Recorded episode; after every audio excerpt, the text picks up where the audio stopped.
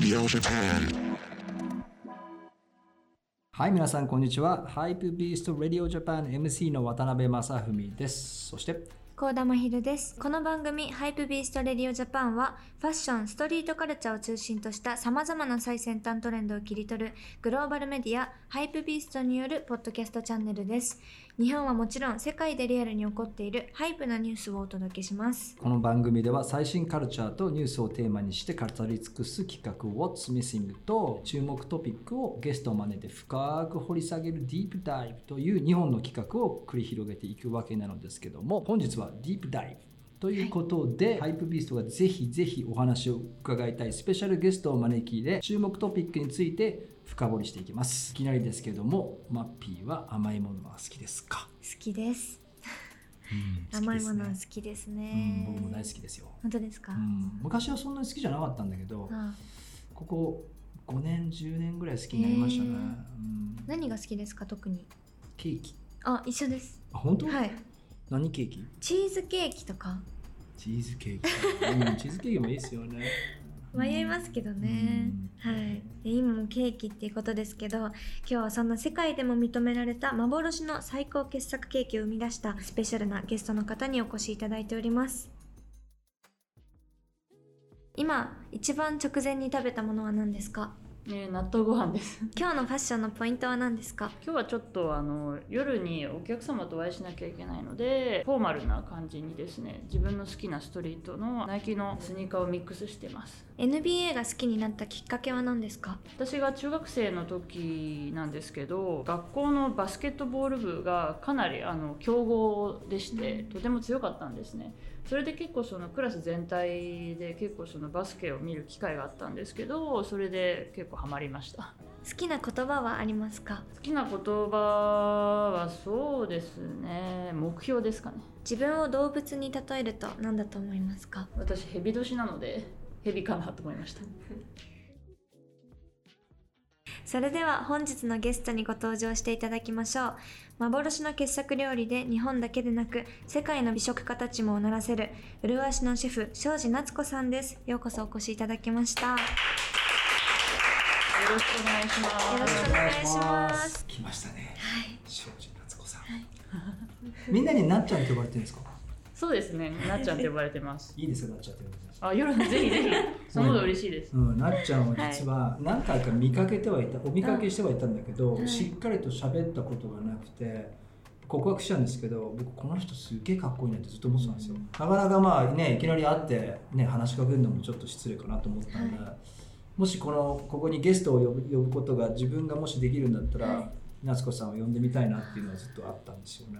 これは嬉しいです。とてうん。もありがとうございます。いやいやっていうかねあのこういう人が東京っていうかその日本に出てきたっていうのは、はい。やっぱ日本はすごくこうアップデートしたなっていうのはね思いました。うん。私もあの以前からメディアであのいろいろお見かけはししてたんですけど、うん。あのブルガリのあの、はいはいはい。パウロラワードの時に私も式見に行かせていただいてたんですスピねーチとかもすごい本当に素敵でした。えー、ありがとうございます。改めておめでとうございます。ありがとうございます。もうだってなんかこうかっこいいよね。本当にかだってこいいです好きな言葉がこう目標だから。うん。やっぱ同じ女性としても本当にすごいそう。憧れますね、うん、なんかすごく女性でいることもすごく僕はあの魅力であるなっていうか、なんか日本だとなかなかそういう人って出てきづらかったんだけど、彼女が本当にアジアの女性のシェフの賞を取った時に自分もすごくこう嬉しかったっていうか、うん。あこういう人が取るべきだっていうふうに思ってたし、まああの不幸にもまだ食べたことないんでそのそうですよね。料理の味は言えないんだけど、はい。まあ、見た目とかそのなんか出し方とか、うん。全てがすごく考えてられているというかで本人自体もすごく魅力的な人だしファッションに対してもはい。つるんでる子たちもうん。なんかすごくこう面白いなっていうか NBA が好きだって言ってましたよね。はい。そうです。NBA すごい好きで。誰か選手好きな人いるんですか？チームとか。あのちょっとマニアックかもしれないですけど、うん。ナッシュっていう。ム？あのもう今は、うんえっと、今はもう監督になっちゃったんですけど、へナッシュとか、まあ、あとはあのその当時普通になんか専門誌何冊か同時に買ってて私。そんでえ今度はだ男子バスケットですよね？そうです男子バスケですね。買ってしかもそのなんか似顔絵を応募するやつとかも応募してました私。あ選手のそんなすごい。そうなんだ。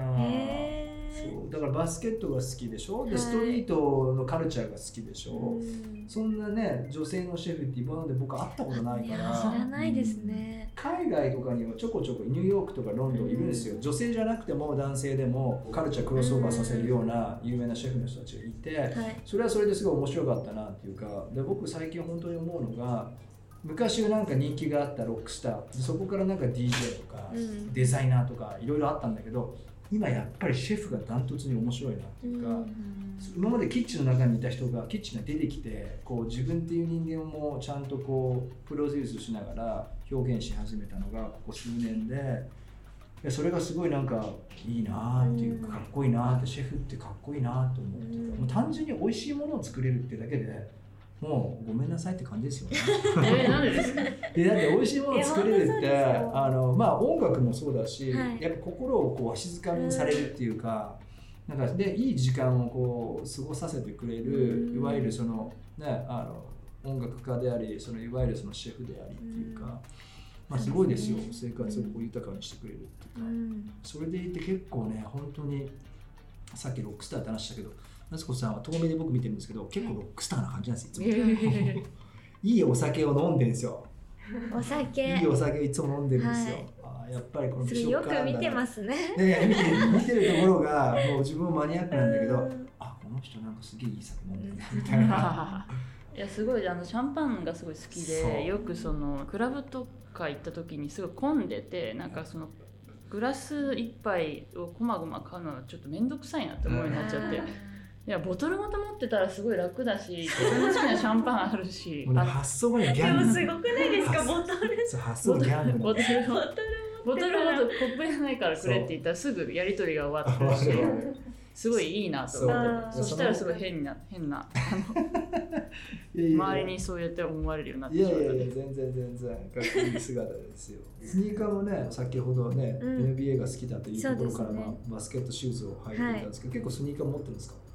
そうですねスニーカー結構自分でも買うし、うん。今だと結構いただいたりもするんですけど持ってますね、うん。これで仕事をしたりとかもしてるし、うん。まあまあね立ち仕事にはスニーカーはねね。あうんの楽ですもんね。うん。そうですね。だからー大昔にナイキ ID ですかね、うん。っていうのでなんかカスタムで作っなんか色とかいろいろなんかうん。パーツとかをうん。カスタムメイドできるのがあってそれはなんか多分中学か高校の時にそれでちょっとスニーカーがそこから結構好きでしたへね。だったんだね。すごいいろんな要素を持ってる。そうですねうんそれがなんかこう女性でありシェフであり、ね、先ほど言ったように自分でもこうターニングポイントがあってあの国民金融高校にお金を借りに行ったっていう、もうなんか腹が据わってるっていうか。すごいリアルな話でうす。リアルんいやでもなんか夢があるしすごく考え方とか話してる内容が僕の中ではすごいストリートっていうか、うん。あのストリートにいるそのキッズがこれが好き私はこれが好きで自分で何かその夢を成し得てこういう目標に向かっていくっていうのは、もうストーリーとしてはもう本当にラッパーとかロいや本当そうーとかですね。やっぱ気持ちがしっかりしてるっていうか、ううんなんかすごくそれがかっこいいなって。うん。結構ドキドキしました？お金借りる時。そうですね。なんかそのやっぱり融資とはいえど、あのまあただの借金だなっていう印象しかなくてうん。その当時のあのお金を借りた自分にとって、うん。まあ、返せなかったらやっぱ終わりなので、うん。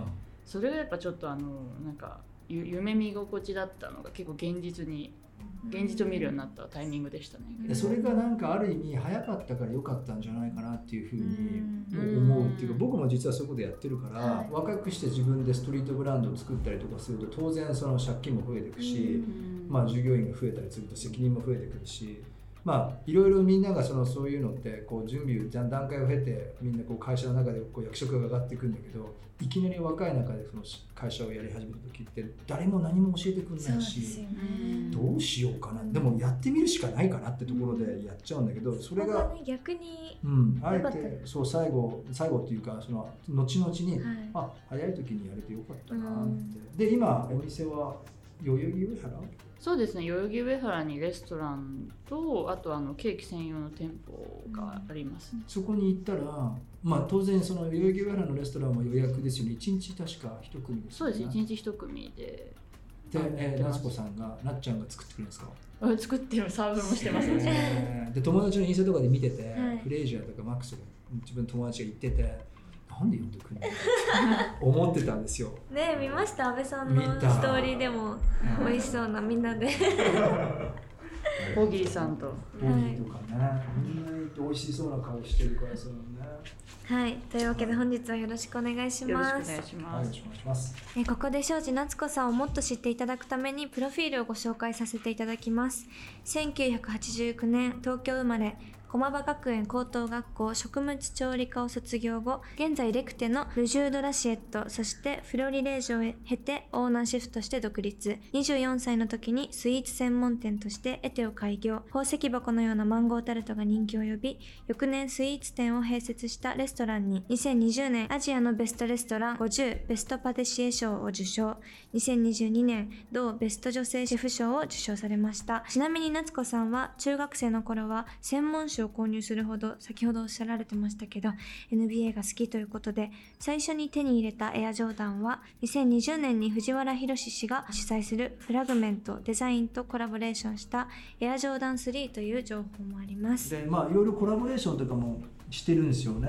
さストリートブランドとかと、うん。この辺の話もなんかいろいろ聞いてみたいなそうですうね、ん。さあまあその中でちょっとこう自分からもいくつか、えーと質問していきたいと思います。アートとかストリートシーンに魅了された最初のきっかけってどうだったんですか？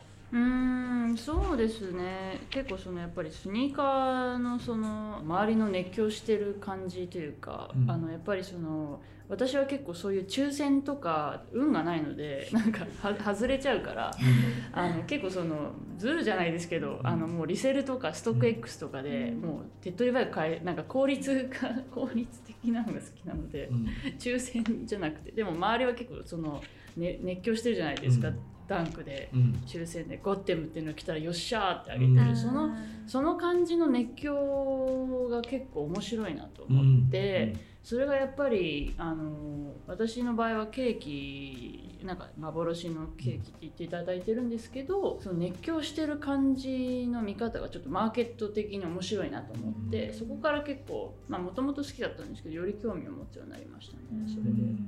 いやなんかまさしくそのなんか熱量というか、はい僕自身はまだ食べたことない人が食べてみたいなっていうのは、その熱量をすごく感じるんですよね。ね。いろんな人の熱量を感じるしその夏子さん自体のその本人のそのキャラクターとか、はい。そのなんかこう話してる内容とかがその子にまた行き着くというか、うん。でもなんかすごいいろいろクロスカルチャーっていうかクロスオーバーしてる感がすごくあってそれがまたすごい魅力だなっていうふうに思っていて、あのまあ、中学生の頃から専門誌を購入するほど NBA が好きだと。でジョーダンコレクションも少しずつ増やしていると。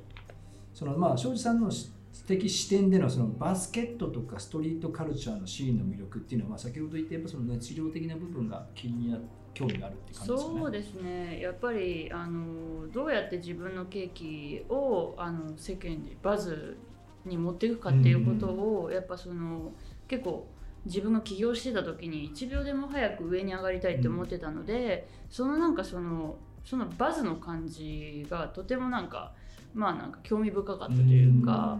その視点で結構見ることが多くてこのもう片やリセルでもすぐ買えるものが、でもその奇跡的な抽選で自分の運を試すっていうワクワク感と、当たった時のあの、まあ、そのレアなスニーカーが当たった時の喜びの感じとかの、それを俯瞰で見るのがすごい楽しかったんですよね。でそこに自分のケーキのそのおまかせっていうサイトでケーキを販売してるんですけど、まあ、皆さんがそのケーキをか変えた時の喜びの感じとかがちょっとなんか共通する点があって。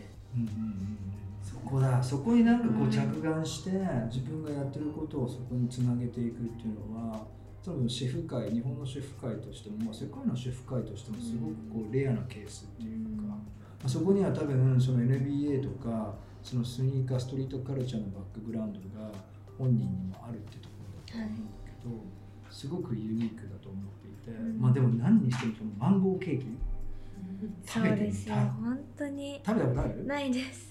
送くれてるね。マッピーもないんだ。ないです。編集長あるんですよね。はい。美味しいですか？それは。それは。気になってきちゃう。ね。でその味だけじゃなくてその見た目とか、はい。パティシエタブさんそのなんかそういうところもすごく重要視してるんだと思うんだけど、はい。見た目も食べたくなるっていうかでこの間なんかちょうどリチャードソンとのディナー会の中にその夏子さんがケーキを持ってきてくれましたって言って多分マスカットのケーキだとそうですけどシャインマスカットそうシャインマスカットのケーーキを届けてくれたんですよ。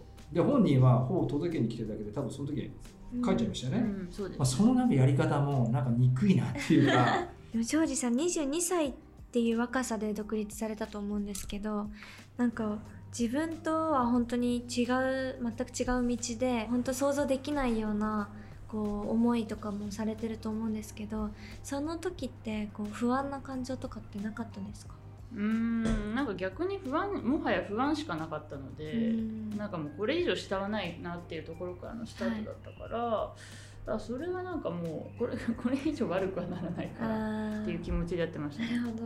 まあ、だからもう上に上がるしかないというか本当に命がけでやるしかないなっていう気持ちでやってた感じですかね、それがどれぐらい前？